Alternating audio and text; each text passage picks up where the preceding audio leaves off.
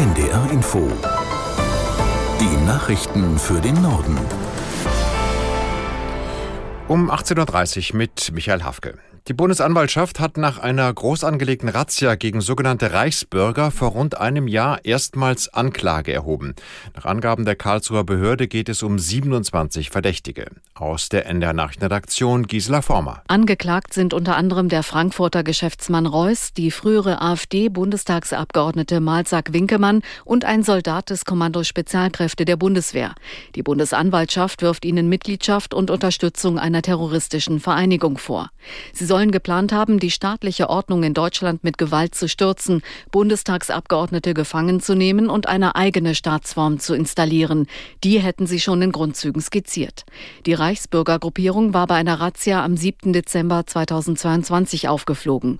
Durchsuchungen gab es in mehreren Bundesländern, Österreich und Italien. Nun müssen Gerichte entscheiden, ob die Anklagen zugelassen werden. Die Verfahren sollen vor den Oberlandesgerichten in Frankfurt am Main, München und Stuttgart geführt werden.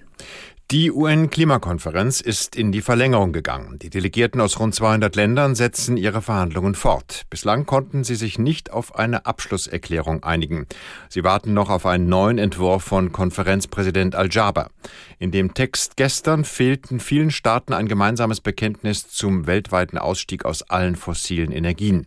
Es habe nur vage Formulierungen über eine Verringerung der Öl- und Gasnutzung bis zur Jahrhundertmitte gegeben, kritisierte Bundesaußenministerin Baerbock.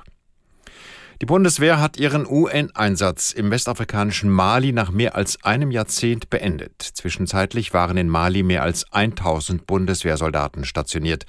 Aus Berlin Uli Haug. Dauerhaften Frieden in der Region hat der Einsatz aber nicht gebracht. In Mali hat sich eine Militärjunta an die Macht geputscht. Gleichzeitig breiten sich islamistische Terrorgruppen in der Sahelzone aus. Positiv am Mali-Einsatz war für die Vorsitzende des Verteidigungsausschusses, Stark Zimmermann, dass die Menschen nach einem Bürgerkrieg zumindest eine Chance zu leben und zu überleben hatten. Die Bundeswehr könne zwar zur Stabilität beitragen, aber dann müssten auch die politischen Lösungen kommen, so die FDP-Politikerin. Israel hat erstmals seit Beginn des Krieges mit der Hamas den Grenzübergang Kerem Shalom für Hilfslieferungen in den Gazastreifen geöffnet. Dort werden die Lastwagen allerdings nur inspiziert und müssen, um ins Kriegsgebiet zu kommen, den Umweg über Ägypten nehmen. Aus Tel Aviv Bettina Meyer. Bilder in den sozialen Medien zeigen, wie Lastwagen über die Grenze von Israel nach Ägypten fahren waren. Durch die Öffnung von Kerem Shalom erhofft man sich eine Beschleunigung der israelischen Kontrollen, die dazu führen soll, dass mehr Lkw als zuletzt nach Gaza kommen. Allerdings gibt es aufgrund der Kämpfe im Süden des Küstenstreifens weiter große Probleme, die Hilfsgüter an die Bevölkerung zu verteilen. Weiter werden heftige Kämpfe aus verschiedenen Regionen des Gazastreifens gemeldet. In der Ukraine haben Hacker den größten Mobilfunkanbieter des Landes lahmgelegt. Das betroffene Unternehmen hat die Polizei eingeschaltet. Persönliche Daten sollen nicht in fremde Hände geraten sein, hieß es. Aus Kiew Nina Barth. Schon seit den frühen Morgenstunden sind die Nutzer des größten Mobilfunkanbieters Kyivstar offline. Kein Empfang, kein mobiles Internet, telefonisch nicht erreichbar.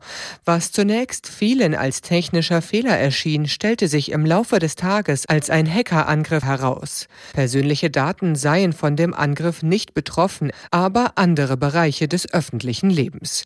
Der ukrainische Geheimdienst SBU hat Ermittlungen aufgenommen.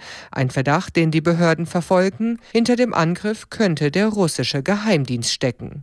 Nordseefischer dürfen im kommenden Jahr deutlich mehr Fisch an Land bringen. Darauf haben sich die EU-Fischereiminister heute geeinigt. Erhöht werden zum Beispiel die Fangmengen für Hering, Kabeljau, Seelachs, Schellfisch und Scholle. Für die Makrele wurde die Quote dagegen leicht gesenkt. Während der Deutsche Fischereiverband die Einigung begrüßt, kommt Kritik von Naturschutzorganisationen. Sie halten die Vorgaben für nicht ausreichend, um wichtige Fischpopulationen zu schützen. Außerdem lägen die Quoten über den Empfehlungen der Wissenschaft.